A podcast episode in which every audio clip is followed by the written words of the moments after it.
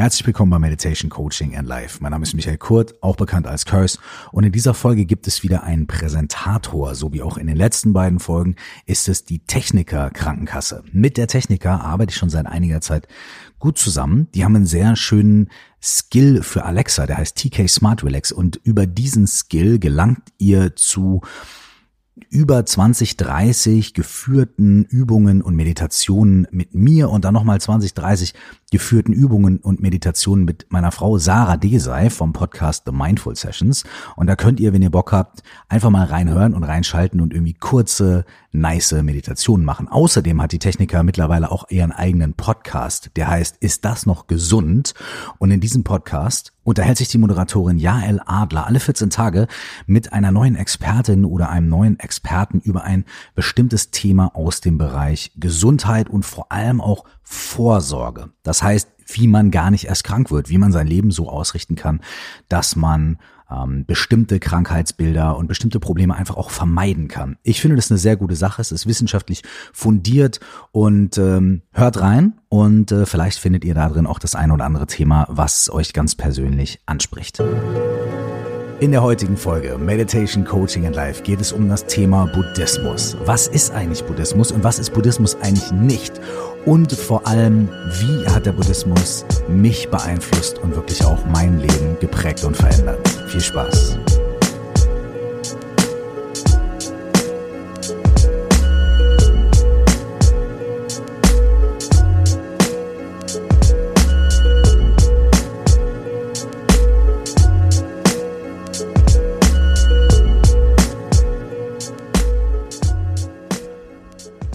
Buddhismus, das ist doch gar keine Religion, das ist doch vielmehr eine Philosophie, sagen manche Leute. Andere Leute sagen, Buddhismus, das ist doch keine Religion, das ist doch mehr eine Lebenseinstellung. Wiederum andere sagen, Buddhismus ist eine der Weltreligionen, also ist es eine Religion, eine Religion, eine Religion. Wo ist das Problem? Andere Leute sind sich da gar nicht so sicher und sagen, hm, vielleicht ist es zwei davon, aber vielleicht auch alle drei, vielleicht aber auch nichts davon. Und um uns dieser Frage ein kleines bisschen zu nähern, möchte ich die Sache von Anfang betrachten. Ich möchte also in dieser Folge auf der einen Seite ein bisschen darüber quatschen, wer war eigentlich dieser Buddha? War das ein Mensch? War das ein Heiliger? War das irgendwie ein göttlicher Gesandter? War das ein Prophet? Was war eigentlich dieser Buddha? Und die zweite Sache ist, was hat er eigentlich erfahren? Was war eigentlich das, was ihn dazu gebracht hat, ähm, der Buddha zu werden überhaupt? Und die dritte Sache ist, was hat er denn so als erstes gesagt, als er angefangen hat ähm, zu lehren? Was war denn überhaupt das, was er da erzählt hat? Also was ist eigentlich so die Grundaussage oder der Kern der buddhistischen Lehre? Und dann möchte ich auch ein kleines bisschen einfach darauf eingehen, ähm, wie ich das so erfahren habe, als ich angefangen habe, im Buddhismus zu lernen und als ich angefangen habe, ähm, mich damit ein bisschen zu beschäftigen. Was, was war das für mich? Was war das, was mich fasziniert hat, begeistert hat und vor allem auch was war das, was es mir gebracht hat? Also was, was war das, was dafür gesorgt hat, dass ich dabei geblieben bin und dass es bis heute mein Leben so ähm, prägt und begleitet? Vielleicht schaffen wir es auch währenddessen ein kleines bisschen aufzuräumen mit so zwei, drei, vier Vorurteilen oder Missverständnissen. Ähm, zum Beispiel, dass der Dalai Lama der Chef des Buddhismus wäre. Ja, äh, das denken ganz, ganz, ganz viele Leute, weil er so eine prominente Figur ist. Es ist aber absolut nicht der Fall. Der Dalai Lama ist überhaupt nicht der Chef des Buddhismus, ganz weit entfernt davon sogar. Und es gibt auch überhaupt gar keinen Chef oder keine Chefin im Buddhismus. Das ist zum Beispiel so eine Sache, über die möchte ich nachher noch ein bisschen quatschen. Aber ich möchte, wie gesagt, einfach ganz am Anfang anfangen. Und zwar mit dem Buddha selbst. Wer war das eigentlich? Und so die Geschichte des Buddha habe ich schon öfter in diesem Podcast erzählt, könnt ihr auch sicherlich in zwei, drei vorherigen Episoden mal nachhören. Deswegen möchte ich nicht so viel Zeit damit verbringen, aber ich möchte so einen ganz kurzen Überblick geben. Bevor ich das mache, hier nochmal ein Disclaimer. Ich bin kein äh, buddhistischer Gelehrter. Ne? So, also ich bin jetzt nicht 20 Jahre zur Uni gegangen und habe buddhistische Geschichte studiert und ähm, ich kenne mich mit den Fakten und Zahlen vielleicht oder war ganz, ganz bestimmt viel weniger aus als äh, viele andere gebildete Menschen.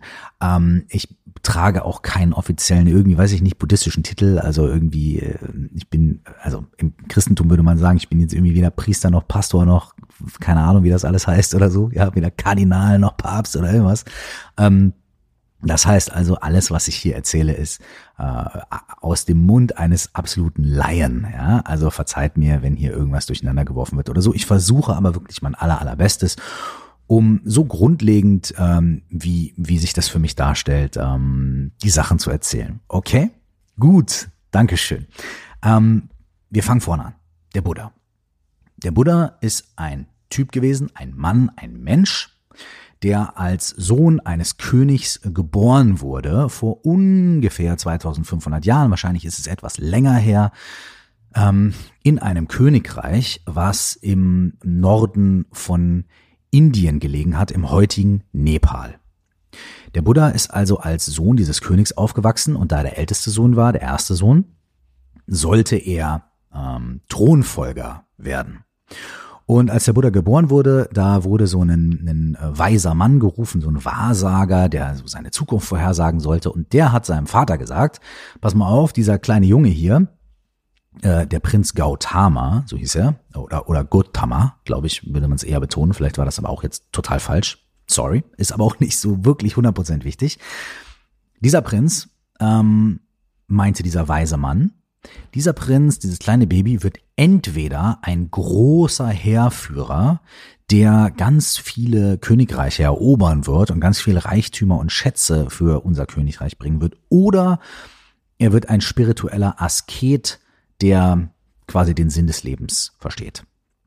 Und da hat der Vater Angst bekommen der Vater gesagt, ey, ich brauche einen Thronfolger, ich brauche keinen Typen, der hier irgendwie mit dem, äh, mit dem Tuch um die Hüfte durch die Gegend rennt und irgendwelche Weisheiten verbreitet. Ich brauche einen, der hier das Land regiert. Also sorge ich dafür, dass mein Sohn mit, äh, mit dieser ganzen Spiritualität und diesen ganzen Sachen überhaupt nichts zu tun haben wird. Der wird zum Kämpfer ausgebildet, zum Krieger, der bekommt ganz viel äh, schöne Dinge, schöne Klamotten und tolle Frauen und so weiter, dass er überhaupt nicht auf den Gedanken kommt, dem weltlichen Leben zu entsagen, sondern dass der bloß auf dem Pfad eines weltlichen Königs aufwächst und eines Tages mal meinen Thron übernehmen kann. Also hat der Vater das versucht, ne? und der Buddha ist extrem behütet aufgewachsen, ist aber auch von Anfang an schon trainiert worden. Da gibt es dann ganz viele Erzählungen, dass er der Beste im Bogenschießen war und der Beste im Schwertkämpfen und der Beste im Ringen und alle Mails fanden ihn toll und, äh, und so weiter und so fort. Der muss also irgendwie ein ganz famoser Typ gewesen sein, dieser Buddha. Jetzt war es aber so, dass er natürlich diese andere Seite in sich immer gespürt hat. Er hat anscheinend immer gemerkt, so hm, irgendwie muss es noch mehr geben im Leben. Und äh, das hat dann dafür gesorgt, dass er heimlich äh, den Palast verlassen hat, weil eigentlich sollte er den Palast nicht verlassen, damit er bloß mit dem Volk und den Leuten da draußen und dem Schmutz auf der Straße nichts zu tun hat und bloß nicht auf die Idee kommt, irgendwann mal ein Gelehrter oder ein Heiliger oder ein Asket zu werden, der versucht, die Leiden der Menschen ähm, zu heilen oder den Sinn des Lebens zu verstehen. Nee, nee, nee, nee, nee, der sollte ja König werden. Auf jeden Fall hat er sich dann irgendwann aus dem Palast rausgeschmuggelt.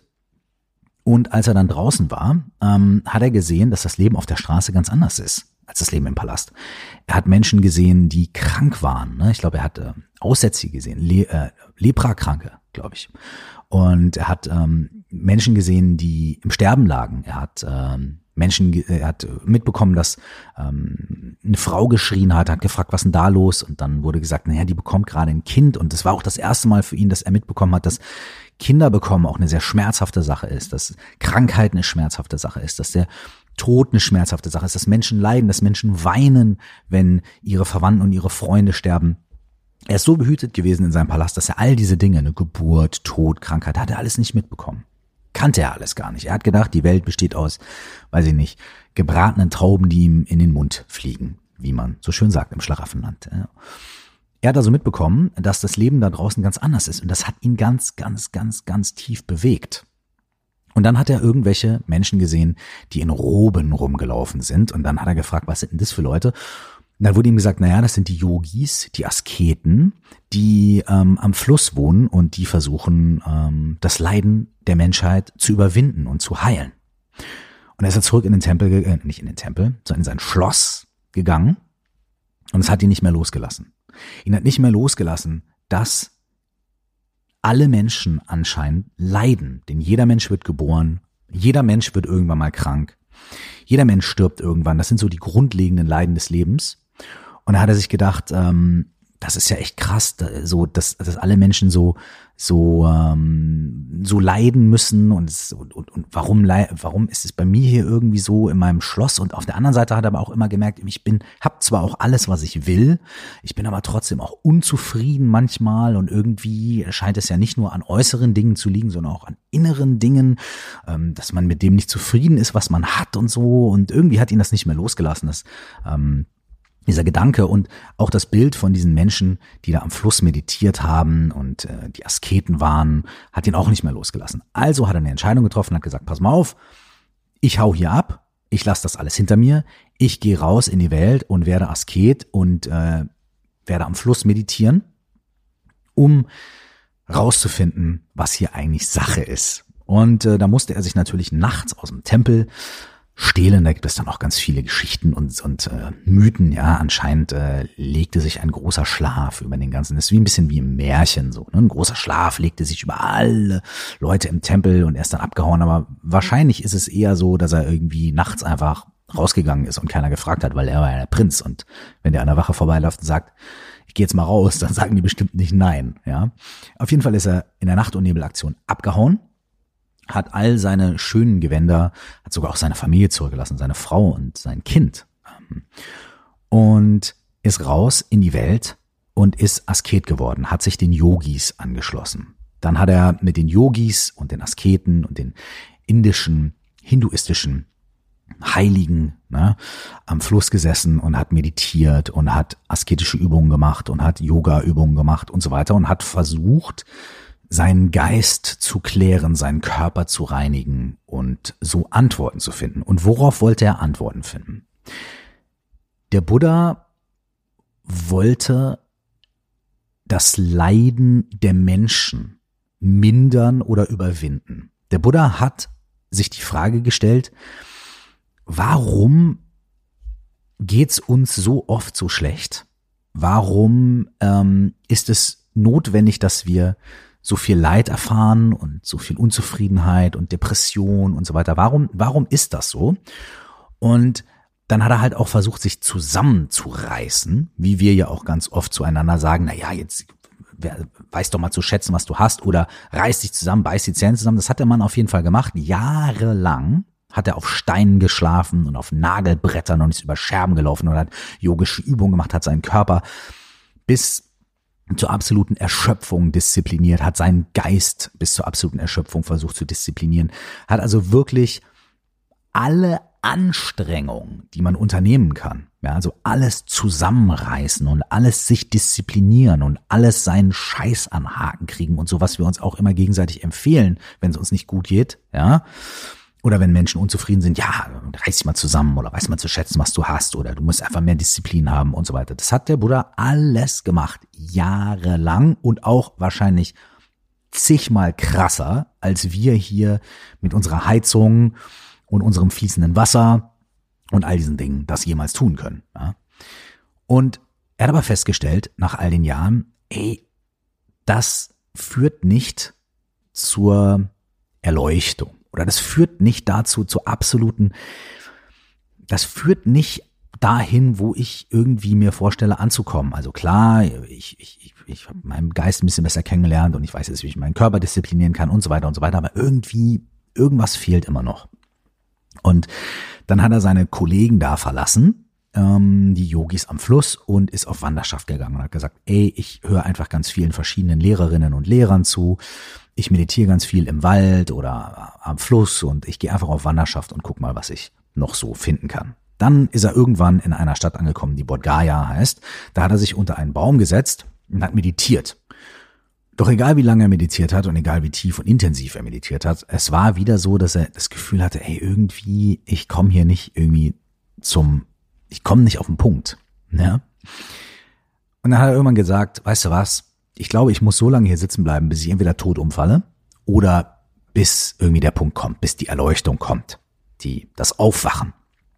Also, da ich hier wahrscheinlich eh für den Rest meines Lebens sitzen bleiben werde, ähm, mache ich mich vorher noch mal kurz locker. Und dann hat er seinen asketischen mh, mm, Plan einmal kurz unterbrochen und hat sich eine warme Suppe irgendwo besorgt, ein bisschen Reis. Dann hat er sich ein paar Gräser zusammengesucht und sich unter dem Baum zu setzen äh, und sich ein bisschen bequem zu machen, weil er sich gedacht hat, ey, wenn ich hier schon für den Rest meines Lebens sitze, dann kann ich es mir wenigstens bequem machen. Also hat er sich so ein kleines Kissen gemacht und hat sich dann wieder hingesetzt. Und erst als der Buddha dann ein bisschen was gegessen hatte, ja, und seine, sein asketisches Fasten, diese Disziplinierung, dieses absolut extreme körperliche, ähm, ein bisschen aufgelockert hat und sich auch ein Kissen genommen hat und auch dieses, dieses extrem Entsagende ein bisschen aufgelockert hat und sich dann wieder hingesetzt hat, dann hat er auf einmal die nötige Entspannung gehabt und dann hat er die Realisation, das Aufwachen und die Erleuchtung erfahren. Dieser Teil der Geschichte ist auch recht, recht wichtig oder sehr, sehr, sehr wichtig, mm, denn der Buddhismus wird als der mittlere Weg bezeichnet, der Weg zwischen den Extremen, der wohltemperierte Weg. Und dazu werde ich gleich auch nochmal kurz kommen. Als der Buddha dann das, was man Erleuchtung nennt, erfahren hat, ähm, ist er danach quasi aufgestanden und hatte die Antworten, die er gesucht hat, gefunden. Und er hatte die Erfahrung gemacht und die Erfahrung ging auch nicht mehr weg. Es war nicht irgendwie ein Zustand, in dem er sich mal irgendwie ein paar Tage super gut gefühlt hat und dann war das vorbei, sondern hm, er hat eine Erfahrung gemacht, er hat einen Zustand erreicht, der sich dann nicht mehr verändert hat, der da geblieben ist. Ähm, und das war so crazy für ihn und so ähm, so ja verändernd äh, und so allumfassend, dass als dann die Leute zu ihm gekommen sind und gesagt haben, ey, mit dir ist irgendwas passiert, du bist ganz anders, erzähl uns davon, was hast du gemacht? Er gar nicht reden konnte. Das heißt, die ersten Monate, nachdem er diese Erleuchtung erfahren hat, also nachdem er die Antworten gefunden hatte, nach denen er gesucht hatte, die ersten Monate hat er geschwiegen weil er überhaupt gar keine Worte gefunden hat, um den Leuten irgendwie zu erklären, was mit ihm passiert war und irgendwelche Tipps zu geben. Das, das war, schien ihm unmöglich. Und es hat mehrere Monate gedauert, bis er dann irgendwann angefangen hat, seine erste Lehrrede zu halten. Seine erste sogenannte Sutta, das ist das Wort aus der, oder Sutra, ja, ähm, Lehrrede. Und deswegen sagt man, äh, es ist eine buddhistische Sutra. Das sind die, die buddhistischen, die ersten buddhistischen Schriften. Und das Wort heißt Lehrrede. Denn, hier kommen wir zu einem wichtigen Punkt. Der Buddhismus und alle Lehren des Buddhismus und alle ähm, Dinge, die, die, die, die man so über den Buddhismus, also die, die Sutren, die Aussprüche Buddhas und so weiter und so fort. All diese Dinge sind keine Anweisungen, so wie, ähm, wie man das aus anderen Religionen kennt. Also hier ist das Wort Gottes, zehn Gebote, zack. Sondern es sind alles Diskurse.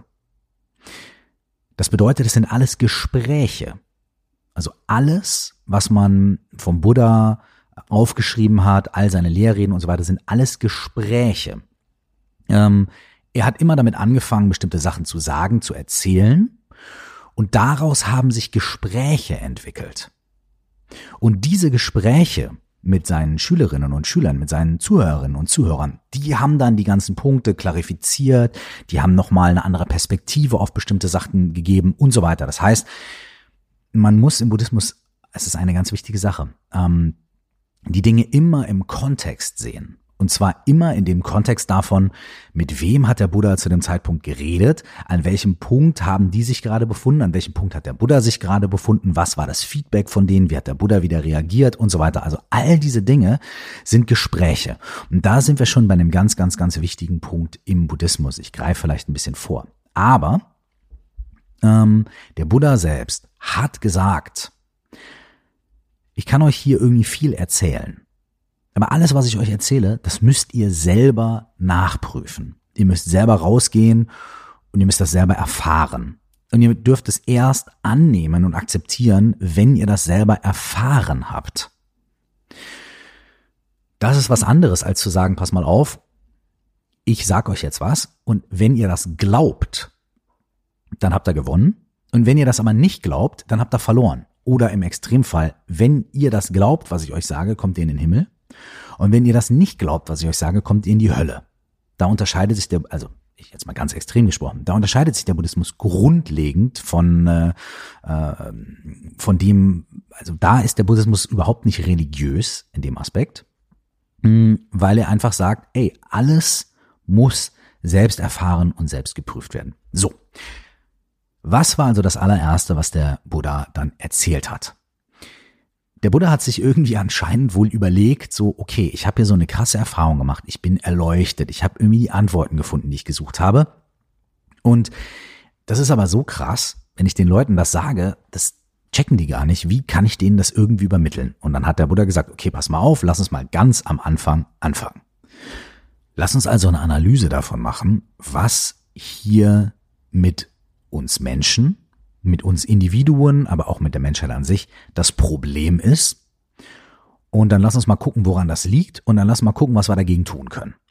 Lass mal ganz am Anfang anfangen. Und deswegen hat er als erstes etwas gelehrt, was bis heute bekannt ist als die vier edlen Wahrheiten. Ja? Und die vier edlen Wahrheiten sind folgende vier Punkte, die der Buddha genutzt hat, um mal so die absolute Grundlage des Gesprächs zu etablieren, weil alle weiteren buddhistischen ähm, Lehren und alle weiteren Reden, wie wir eben erfahren haben, waren auch immer Gespräche, Diskurse zwischen ihm und, und oder auch manchmal zwischen ganz anderen Leuten, die miteinander geredet haben.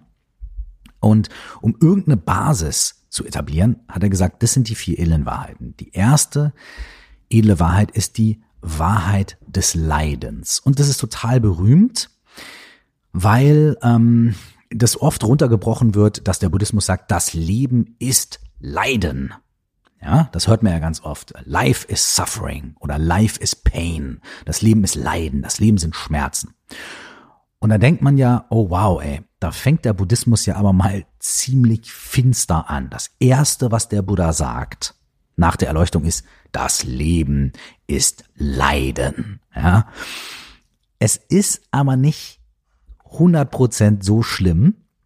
Doch, es ist sehr schlimm, ja. Aber es ist nicht ganz so, wie man am Anfang denkt, weil, und hier werde ich ein bisschen nerdig, anscheinend ist es so. Das Wort, was der Buddha wohl benutzt hat, ist Dukkha.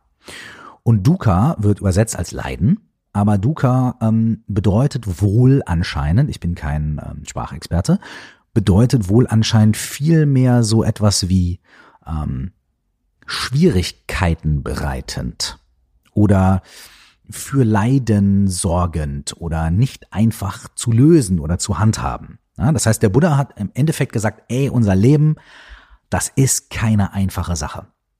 Und unser Leben ist schwierig und löst aus, dass wir ständig irgendwie uns nicht gut fühlen und irgendwie leiden. Und das ist so ein Grundding, was alle menschlichen Leben gemeinsam haben und auch alle Leben von fühlenden Wesen, also auch alle Leben von Libellen und Löwen und so weiter. Es ist ständig irgendwie, wir erfahren Schmerz, wir erfahren Unzufriedenheit, wir erfahren Hunger und Durst und all diese Sachen, körperlich, aber auch geistig. Ne? Also grundsätzlich könnte man sagen, wir sind nicht glücklich im Leben, weil wir ständig irgendwie Leiden erfahren. Das ist die erste Wahrheit von Buddha. Der hat gesagt, pass auf, ihr sagt, ja, warum bin ich nicht glücklich? Wie können wir, okay, Erstmal, uns allen geht's so. Das ist der Grundzustand. Wir sind Menschen, wir sind lebende, fühlende Wesen. Deswegen ist es grundlegend so, dass es uns allen mal nicht gut geht, dass wir alle immer wieder mal irgendwie das eine ja, und so weiter und so fort. Das ist normal. Also grundlegend etabliert. Das Leben ist hart. Ja, so Punkt eins. Punkt zwei. Der Buddha hat gesagt, es gibt einen Grund dafür, warum wir das Leben als so hart empfinden. Es gibt einen Grund für das Leiden. Und da kommen wir schon mal wieder zu der, da geht's schon mal weiter, ja. Das ist schon fast etwas, ähm, etwas, fast schon etwas wichtiger oder noch dringender oder was, was uns mehr interessieren sollte. Diese zweite edle Wahrheit. Denn der Buddha sagt, pass auf, es gibt einen Grund. Das ist so, als ob ich zum Arzt gehe und der Arzt sagt, ja, klar, du hast Schmerzen. Ne, und dann sage ich, okay, weiß ich selber. Ja, Dankeschön. Dann sagt der Arzt, gut, dann sind wir uns ja schon mal einig. Wir sind uns einig, es gibt Schmerzen. Und dann sagt der Arzt, ich weiß aber, wo die Schmerzen herkommen. Und da wird man ja als Patient dann schon ein bisschen hellhörig und denkt sich, ah, okay, das ist für mich eine wichtige Information, so. Der Buddha hat also gesagt, ey, das Leben ist schwierig, es gibt Schmerzen. Und als zweites, es gibt einen Grund für diese Schmerzen. Dieser Grund ist klar identifizierbar.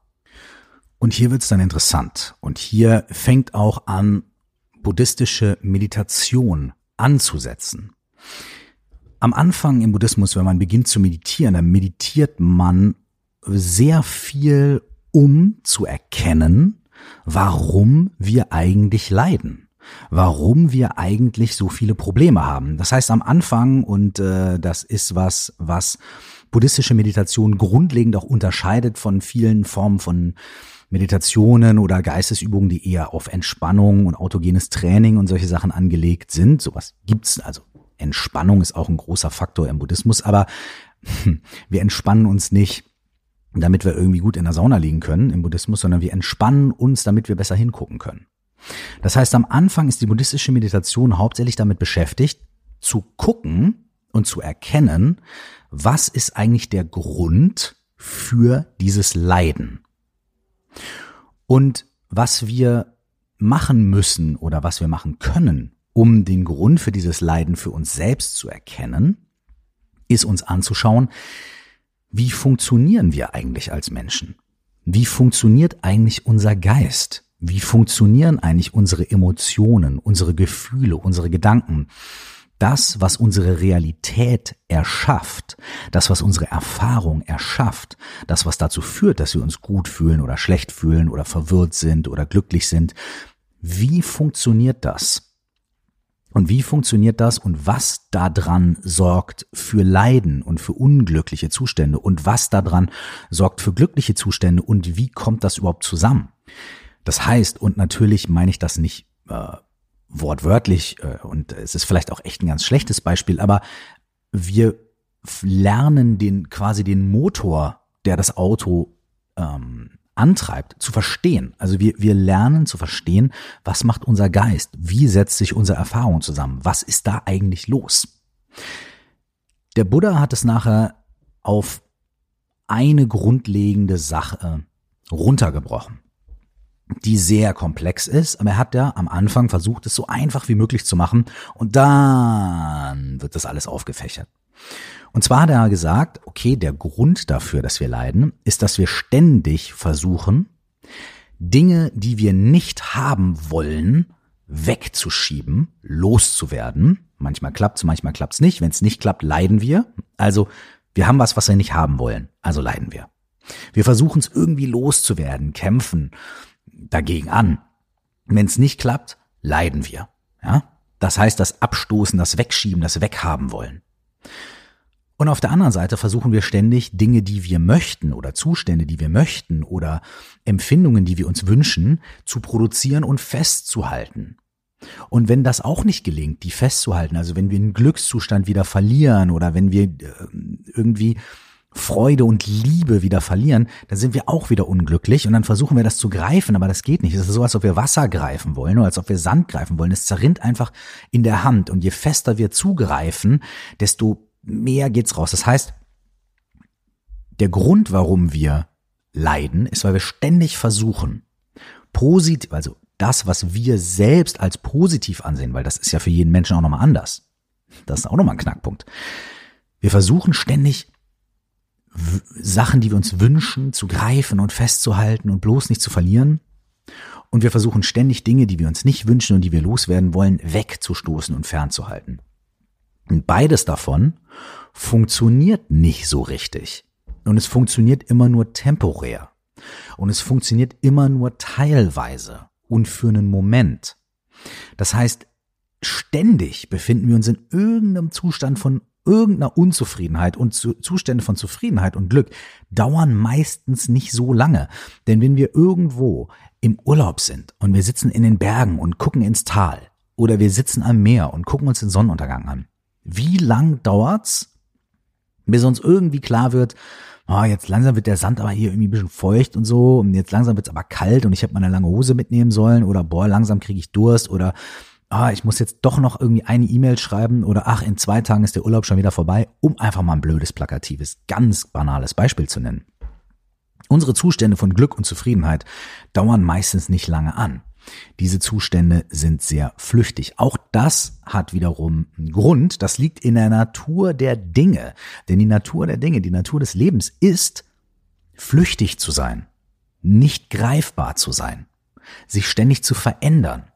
Wir als Menschen sind so, unser Charakter ist so, unsere Gefühle, unsere Emotionen, unsere Gedanken sind so, die Natur ist so, sprechen wir mal von einem äh, physikalischen Level, ja, es sind Atome, die sich ständig bewegen und neu formieren und so weiter. Und das, was ich heute Tisch nenne, war früher ein Baum und ist morgen Sperrmüll.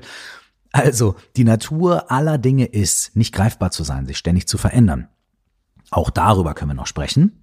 Wir versuchen sie aber ähm, festzumachen. Wir versuchen sie festzuhalten, wegzustoßen. Wir versuchen Zeit, Erfahrung, Gefühle, einzufrieren. Wir versuchen ständig den Fluss des Lebens, den Fluss der Existenz irgendwie einzufrieren und irgendwie festzuhalten. Und das geht nicht. Das Einzige, was wir einfrieren können, ist irgendwie unser Verhältnis zum Fließen. Und das ist auch eine Sache, die gesagt wird, ist, dass ein, ein, ein, ein erleuchtetes Wesen, ein erleuchteter Mensch, ein Buddha, eine Buddha-In, ja, äh, dass die einfach ständig fließen, dass die mit der Realität und mit allem, was passiert, fließen und dass die nicht festhalten und wegstoßen, sondern fließen und deswegen am allernatürlichsten von uns allen sind und am allerspontansten und am allerfreiesten. Die Erleuchtung ist also, ich mache hier ganz viele Fässer auf, ich hoffe, ihr könnt mir noch folgen. Wir sind erst bei der zweiten edlen Wahrheit, bei der ersten Rede des Buddha. Eieiei.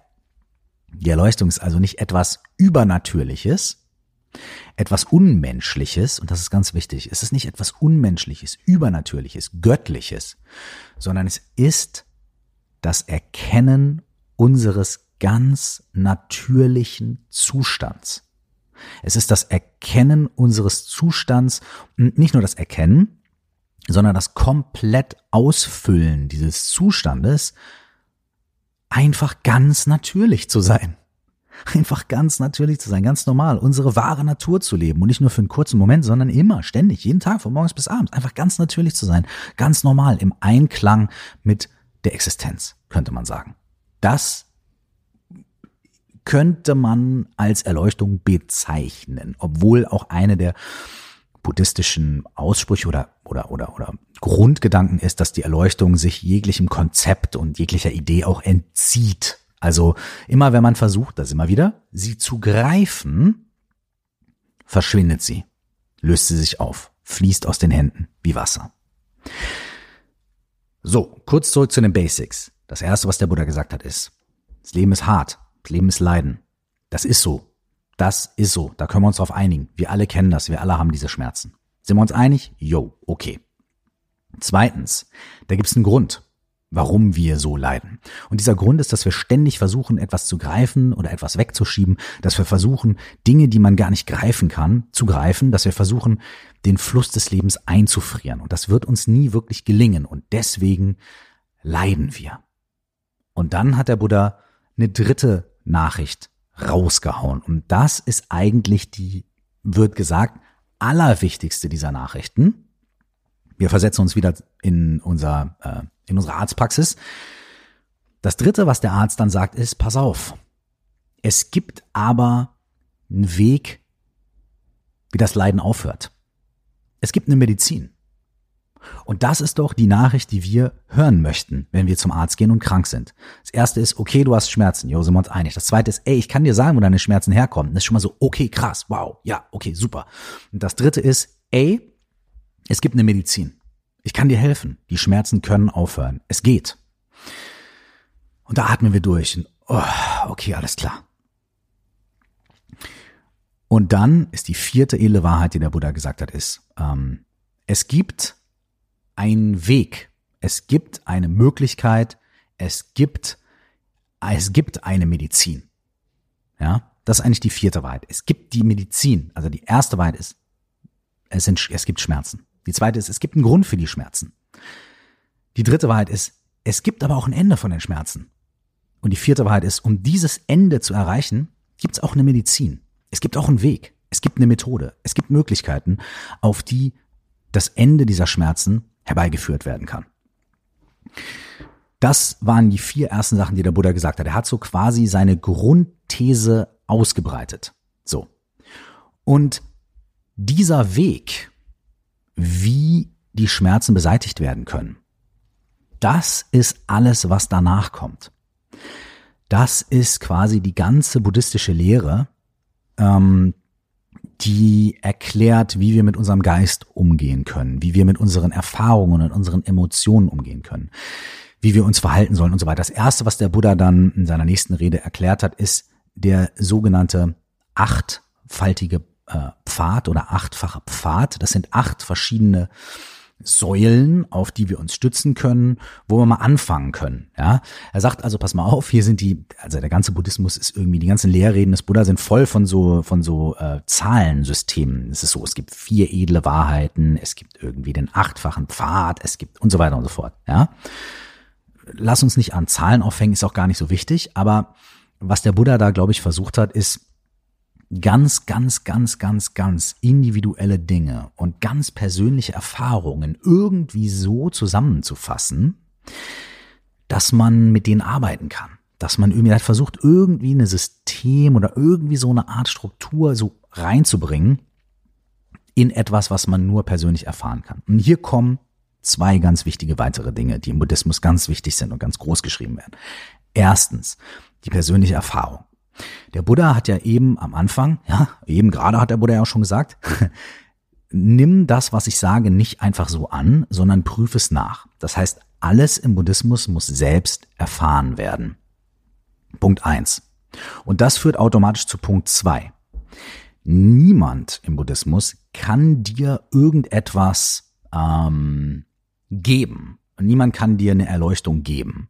Niemand kann dir irgendwie eine Einsicht geben. Das sind alles Dinge, die du selber in deiner eigenen Reflexion, in deiner eigenen Meditation erfahren musst. Deswegen habe ich auch mal den Ausspruch gehört, der Buddhismus ist eine Erfahrungsreligion. Du musst alles selber erkunden und erfahren. Und deswegen ist auch der Weg, die vierte edle Wahrheit, die der Buddha da postuliert hat, ein Weg, den wir alle selber gehen müssen. Es ist ein Praxisweg.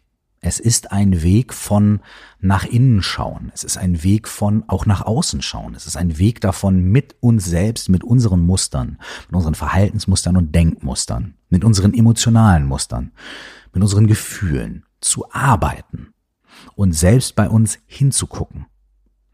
Und da kommen wir zurück zu dem, was ich bei der zweiten und der dritten edlen Wahrheit gesagt habe.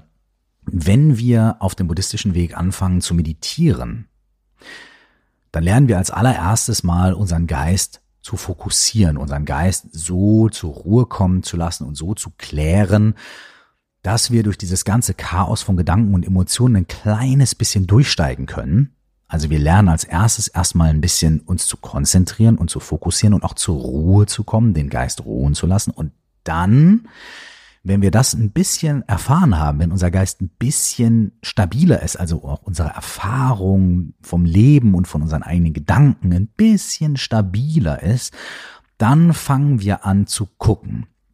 Was ist eigentlich der Grund dafür, dass wir so leiden und dass wir so viele Probleme haben. Wie ist das bei mir ganz persönlich? Was der Buddha da gesagt hat, schön und gut. Aber wie ist das bei mir ganz persönlich? Wie stellt sich das für mich dar in meiner eigenen Erfahrung? Denn wenn ich meine eigenen Erfahrungen mache, lerne ich viel, viel schneller und ist die einzige Art und Weise, auf die ich wirklich überhaupt lernen kann. Also ist der Pfad ein Teil, ein Aspekt dieses Pfades, den der Buddha dann beschrieben hat ist die Meditation und die Arbeit mit dem eigenen Geist, den eigenen Gefühlen und so weiter. Und da geht es dann als erstes darum, überhaupt mal den Geist zu beruhigen, überhaupt mal ein kleines bisschen für Klarheit zu sorgen und dann genauer hinzuschauen. Der achtfache Pfad des Buddhas, den er beschrieben hat und all die anderen Dinge, das sind Dinge, über die können wir gerne ähm, in den nächsten Folgen auch nochmal weiter quatschen. Hm, das würde jetzt hier den Rahmen sprengen in dieser Folge. Und ähm, das ist ja nur der absolute Anfang. Aber hiermit, glaube ich, ist schon mal so das allererste irgendwie gesagt. Der Buddha an sich war ein Mensch, ein Prinz, der irgendwann eine Mission hatte, der irgendwann gesagt hat, wir Menschen leiden alle und ich will irgendwie rausfinden, warum das so ist und ich will rausfinden, wie man das ändern kann. Und dann hat er sich auf die Suche gemacht und hat sich irgendwie wirklich hart die Kante gegeben mit irgendwie asketischen Übungen und so weiter. Das heißt, er hat zu dem Zeitpunkt beide Extreme, das müssen wir uns vor Augen halten, beide Extreme irdischer Existenz durchlebt. Er hat nämlich nicht so sehr durch eigene Entscheidung, sondern durch die Entscheidung seiner Eltern. Er hat versucht, oder beziehungsweise es wurde versucht, dass der Buddha sein eigenes Leid dadurch überwindet, dass er sich, dass er hedonistisch ist, dass er sich Sinnesergüssen hingibt. Tolle Frauen, groß, äh, großes Haus, ähm, körperlich, äh, ständig, da war ein toller Athlet und er Schwertkämpfer und konnte super reiten. Er hat seinen Körper irgendwie gestählt, ne? er war ein Athlet, hat tolle Frauen gehabt, der hat irgendwie bla. Also so ungefähr wie wenn man jetzt heute Leute sieht, die irgendwie den Lifestyle, den Instagram-Lifestyle leben. Yeah, heute auf Bali, morgen in Hawaii und nur die das geile Health Food essen und die schönsten Autos und die besten Frauen und fünfmal die Woche mit einem Personal Trainer und dann Bungee Jumpen und so weiter und so fort. Das hat der Buddha durchgehabt. Das hat er, so ist er aufgewachsen. Und er hat festgestellt, das ist nicht die Antwort. Dann ist er rausgegangen und hat gesagt, okay, ich muss alles ganz anders machen. Ich muss Asket werden. Ich muss in die Höhle gehen. Ich muss mich aufs Nagel Brett legen. Ich muss irgendwie mich disziplinieren. Ich muss jetzt nur noch meditieren und nur noch beten und nur noch fasten und so weiter und so fort. Das hat er gemacht. Jahrelang mit den krassesten Yogis seiner Zeit. Und er hat rausgefunden, das ist nicht die Antwort. Also war er total confused und hat sich gedacht, was mache ich jetzt? Und dann hat er den mittleren Weg beschritten. Er hat nämlich gesagt, okay, pass auf, ja, ich muss mir meinen Geist angucken und so weiter, aber ich kann es auch auf dem Kissen machen und ich kann mich auch in Schatten unter einen Baum setzen. Ich muss nicht auf 10.000 Dolchen in der Höhle liegen, ja. Ich kann mich unter einen Baum setzen, in den Schatten, auf ein bequemes Kissen. Ich kann eine gute Mahlzeit zu mir nehmen und dann kann ich mir entspannt, aber klar angucken, was hier eigentlich los ist. Was der Buddha rausgefunden hat, ist der mittlere Weg. Und das ist deswegen so wichtig für uns, weil es uns auch zeigt, dass wir, um unser Leiden zu überwinden oder um Erfahrung zu machen, um uns persönlich zu entwickeln, keins dieser Extreme ähm, durchlaufen müssen. Können wir machen, ja, aber es wird nicht die Antwort sein. Wir werden irgendwann uns wieder in der Mitte einpendeln. Und manche von uns brauchen das. Ich meine, ich habe das auch irgendwie gebraucht, äh, mich in Extrem zu bewegen. Ich bin halt auch ein bisschen so veranlagt als Mensch. Aber ich habe auch für mich entdeckt, okay, ich, es ist besser und gesünder und ich komme irgendwie besser klar im Leben, wenn ich mich in der Mitte einpendel. Der Buddha hat also den mittleren Weg entdeckt und postuliert und gesagt, hey, folgt dem. Es gab zum Beispiel auch einen Schüler von ihm, der, nachdem er die vier edlen Wahrheiten gehört hat, ne, weggegangen ist und jetzt nur geguckt hat, ähm, okay, ich habe rausgefunden, wenn ich versuche, was zu greifen, ist es falsch. Wenn ich versuche, was wegzustoßen, ist es falsch. Also setze ich mich jetzt hin und konzentriere mich total darauf, fokussiere mich total darauf, nicht mehr zu greifen und nicht mehr wegzustoßen und nichts mehr zu wollen und kein Verlangen mehr zu haben und, oh, und geht dann zum Buddha und sagt, ja, irgendwie ist das total paradox, weil der Moment, in dem ich da sitze und sage, okay, ich darf jetzt nicht mehr greifen, ich darf nicht mehr verlangen, ich muss, ist das ja auch schon wieder ein Verlangen und ein Greifen und ein Wegstoßen, weil ich will das nicht haben, ich will das wegstoßen, wegstoßen und das nicht greifen, irgendwie greifen. Äh, da hat der Buddha gelacht und hat gesagt, ja, ja, das habe ich auch nicht gemeint. Ich habe nicht gesagt, geh jetzt hin und mach nichts anderes mit deinem Leben und versteig dich da drauf und so, sondern ich habe gesagt, das ist, das ist, was es ist und jetzt geh und arbeite damit und tu das Beste, was du kannst und mach dich locker, mach dir ein bequemes Kissen, setz dich in Schatten, iss eine Schale Reis und beschreite den mittleren Weg. Also guck, sei ehrlich zu dir selbst, aber tu, was du kannst und sei auch sanft mit dir selbst. Der mittlere Weg. Als der Buddha dann die Erleuchtung erfahren hat, hat er die vier edlen Wahrheiten postuliert, wie beim Arzt, hat gesagt, ey, Wir alle haben Probleme. Es gibt einen Grund für diese Probleme. Wir können auch ohne Probleme sein. Und es gibt einen Weg, der dazu führt, dass wir diese Probleme irgendwie auflösen können. Schritt für Schritt, Stück für Stück. Oder alle auf einmal, je nachdem, wie man drauf guckt. Der Buddha ist in diesem Fall niemand gewesen, der anderen Menschen diese Erleuchtung irgendwie so gegeben hat, geschenkt hat, obwohl es natürlich Sagen gibt, so, oh, da gab es Menschen, die haben den Buddha nur angeguckt und sind erleuchtet worden. Hm, ja, well, maybe. Es wird aber immer wieder betont, dass das nicht die Zauberkraft des Buddhas war, die Leute verzaubert hat oder verwandelt hat, sondern es war die Kraft ähm, von dem, was er gelehrt hat und ausgestrahlt hat. Ähm, dadurch haben Leute das in sich selber finden können. Und hier sind wir auch bei dem Punkt, äh, zum Beispiel der Dalai Lama ist das Oberhaupt des Buddhismus und so weiter und so fort. Also, das Wort Buddhismus hat sich sowieso erst viel später entwickelt, weil der Buddha selbst war ja kein Buddhist, genauso wie Jesus war ja auch kein Christ. Ja. Der Buddha selbst war kein Buddhist. Der Buddha hat einfach nur gesagt, ey, ich habe hier irgendwie was erfahren und das teile ich mit euch. Und irgendwann erst später hat sich das überhaupt entwickelt. Der Buddha hat seine, seine Lehre einfach Dharma genannt. Ähm, also nicht Buddhismus, sondern Dharma. Und Dharma kann man übersetzen, ja, jetzt wird's auch wieder schwierig, aber irgendwie das kann man sagen, das ist so wie so eine Art ähm, Sitte, äh, äh, Regel, äh, Moral, Ethik. Aber das ist auch wieder dünnes Eis, weil das, was der Buddha da gelehrt hat, ist ja keine Regel und auch keine Sitte oder keine Moral. Er hat ja überhaupt noch überhaupt, überhaupt keine Moral gesprochen bisher. Ja, und überhaupt gar keine Regeln aufgestellt. Nichts. Er hat keine zehn Gebote erlassen oder, ähm, oder irgendwelche Verbote und Anweisungen ausgesprochen. Er hat einfach eine Diagnose gestellt und ähm, gesagt, es gibt eine Lösung. Und deswegen könnte man Dharma vielleicht eher so mit, tja, keine Ahnung, wie auch immer man es übersetzt, sollte man immer im Hinterkopf behalten, dass es sich nicht um Regeln oder äh, den erhobenen Zeigefinger handelt, sondern um eine Unterhaltung. Wie wir ja eben auch schon gehört haben, ganz viele Dinge im Buddhismus auch ein Diskurs, eine Unterhaltung sind. Der Buddha selbst war also, ja, jemand, der das, was er erfahren hat, weitergegeben hat. Und so ist es im Buddhismus mittlerweile auch. Äh, buddhistische Lehrerinnen und Lehrer in den vielen verschiedenen Traditionen. Denn es gibt im Buddhismus ganz viele verschiedene Traditionen, die alle auf den Buddha zurückgehen, aber die sich alle auch wirklich in vielen Dingen unterscheiden. In vielen Dingen sind sie sehr gleich, aber in vielen Dingen unterscheiden sie sich auch und sie unterscheiden sich teilweise sogar so sehr, dass der eine Buddhist äh, aus der einen Tradition zum anderen Buddhist aus der anderen Tradition durchaus auch sagen kann, ey, das, was du da machst, hat überhaupt nichts mit dem zu tun, was ich hier mache. Was ist denn los bei dir? Ja, so unterschiedlich kann das wirklich sein.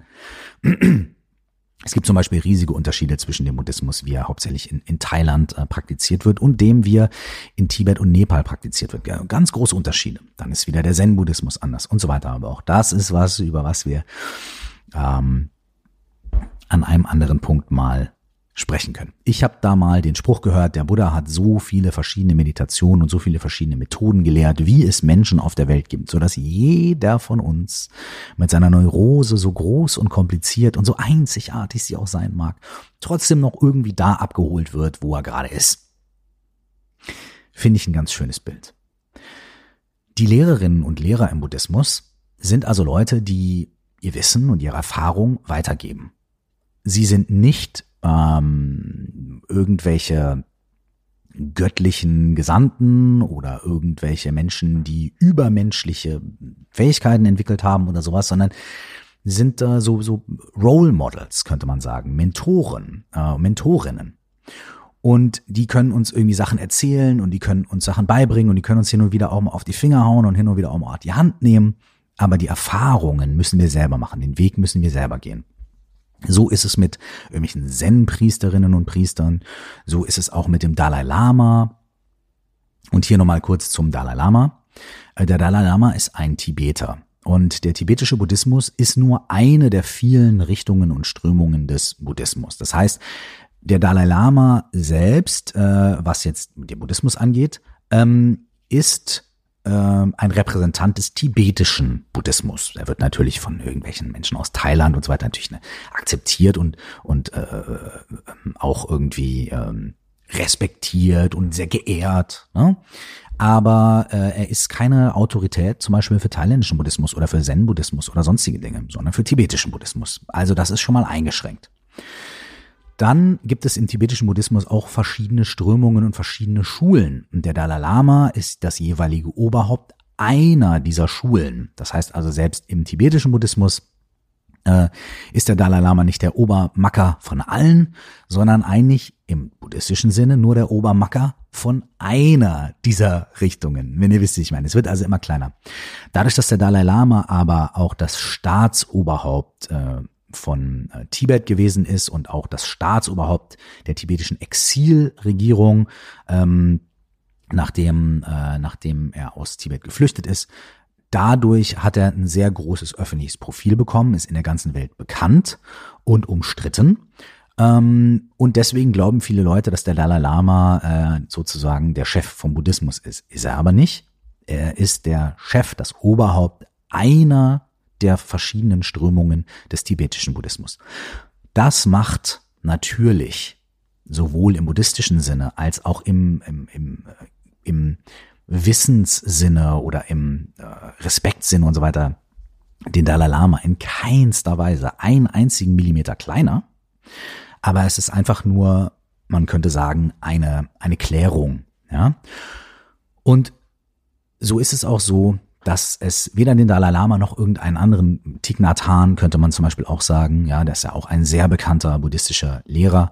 Ähm, Gibt es aber noch ganz, ganz, ganz viele andere. Niemand davon ist der Chef vom Buddhismus. Äh, und äh, nur ganz wenige davon sind überhaupt die Chefs von irgendeiner Strömung des Buddhismus. Und dann kann man auch fragen, was heißt denn es eigentlich dann da, Chef zu sein? Und vielleicht ist das bei manchen Leuten auch nur, es ist ein Ehrenposten. Bei manchen Leuten ist es was, was vererbt wird. Bei manchen Leuten, wie in Tibet, wird das durch diese Wiedergeburtssache geregelt. Ja, auch wieder so ein Thema. So oder so. Der Buddhismus ist eine Erfahrung. Es ist ein Weg, den man selbst gehen muss. Man muss seinen eigenen Geist anschauen, man muss sich mit seinen eigenen inneren Vorgängen auseinandersetzen.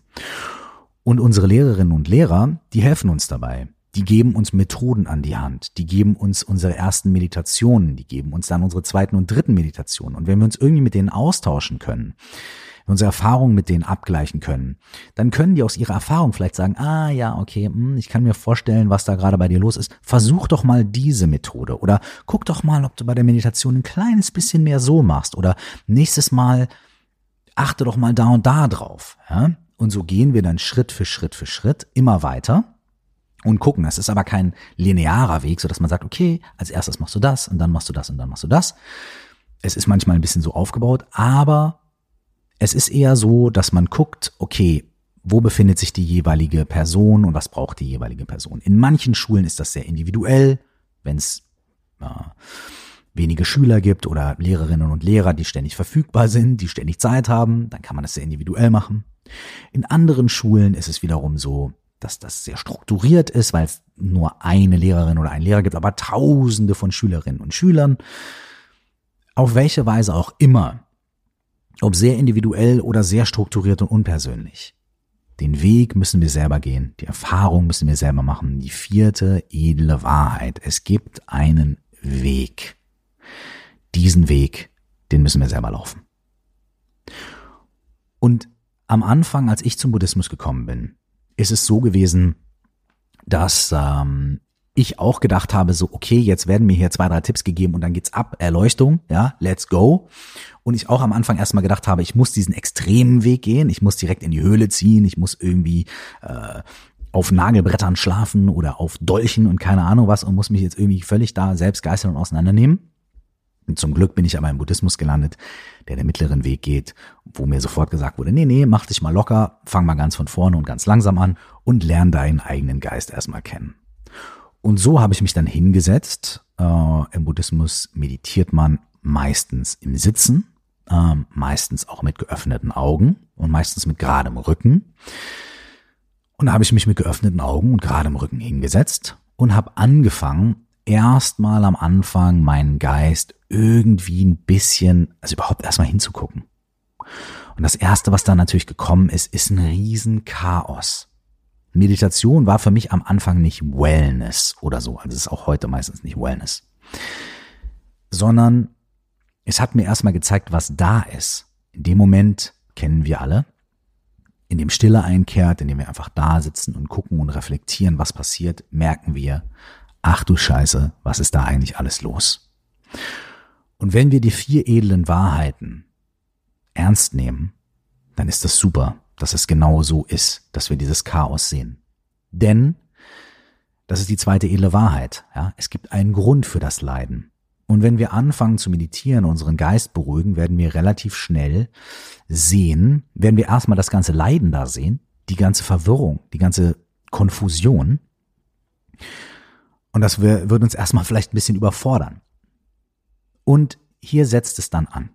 Normalerweise im Leben rennen wir an dem Punkt weg und beginnen wieder entweder wegzuschieben, wir wollen diesen Zustand nicht haben, oder zu greifen. Oh, da war auch mal ein bisschen Entspannung drin, das will ich greifen.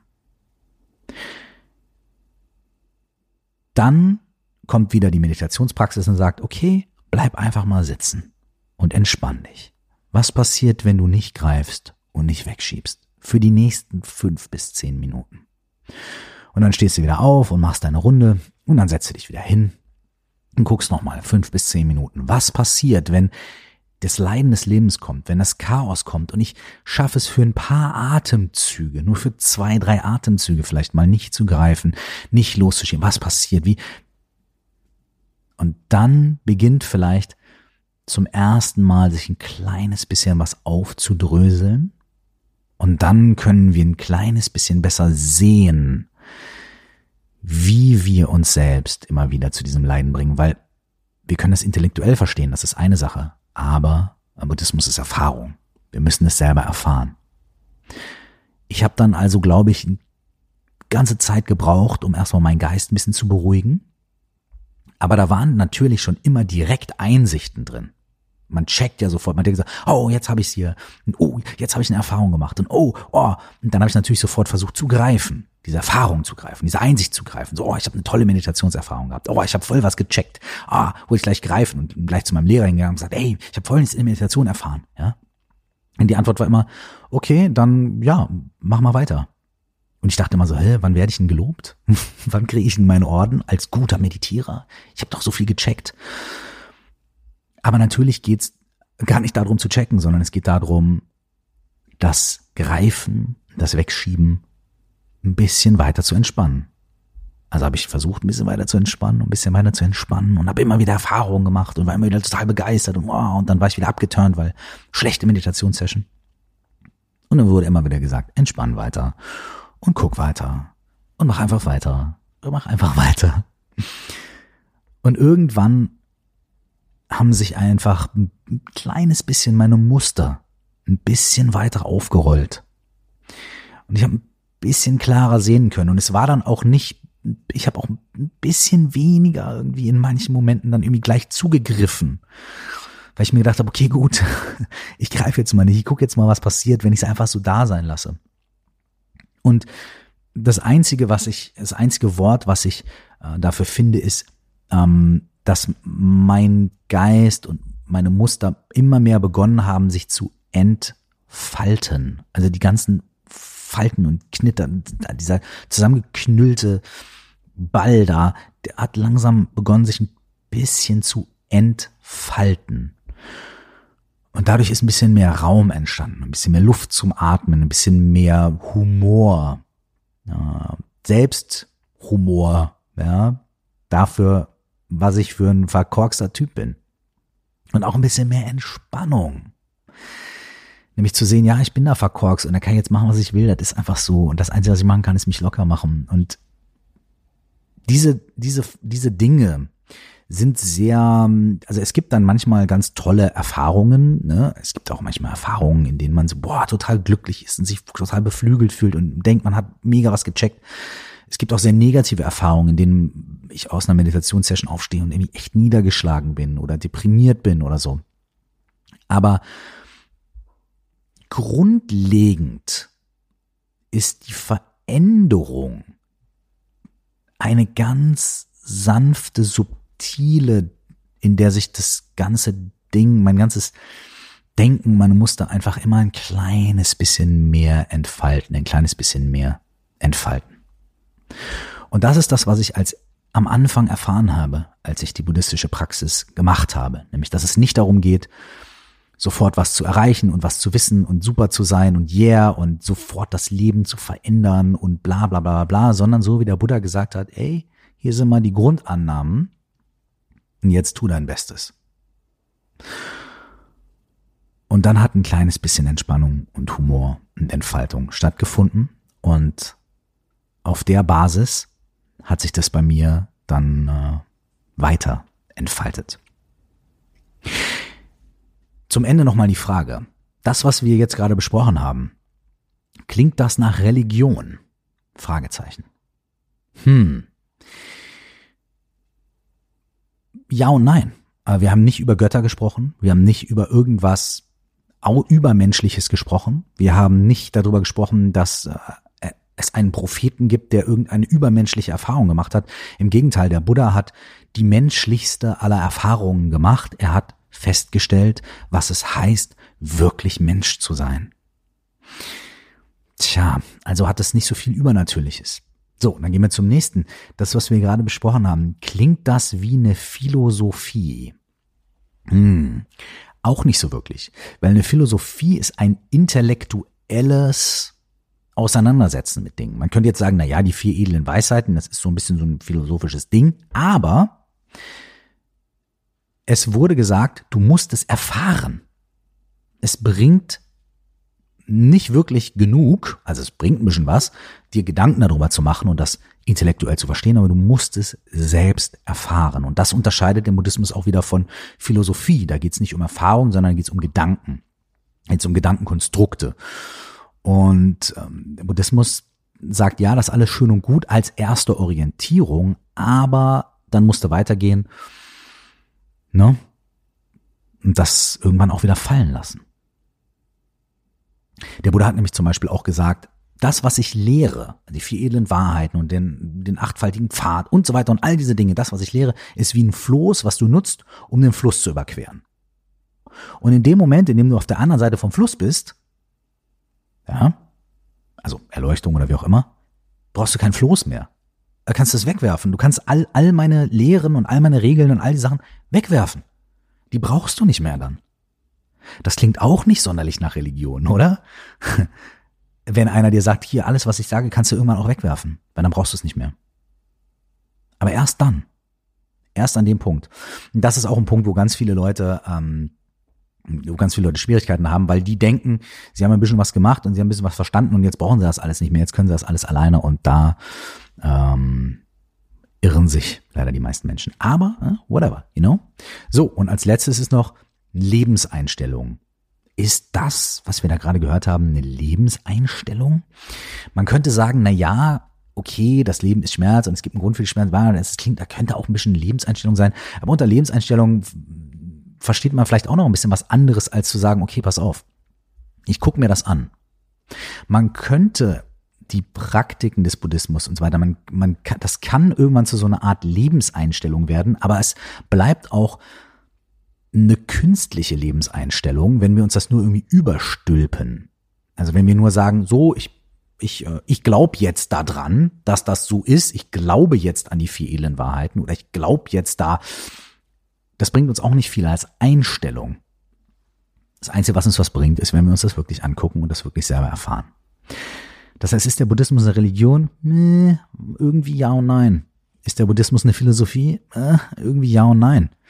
Ist der Buddhismus eine Lebenseinstellung? Äh, irgendwie? Richtig, ja und nein. Ist er irgendwie alles zusammen? Ja und nein. Ist er irgendwie weder noch? Ja und nein.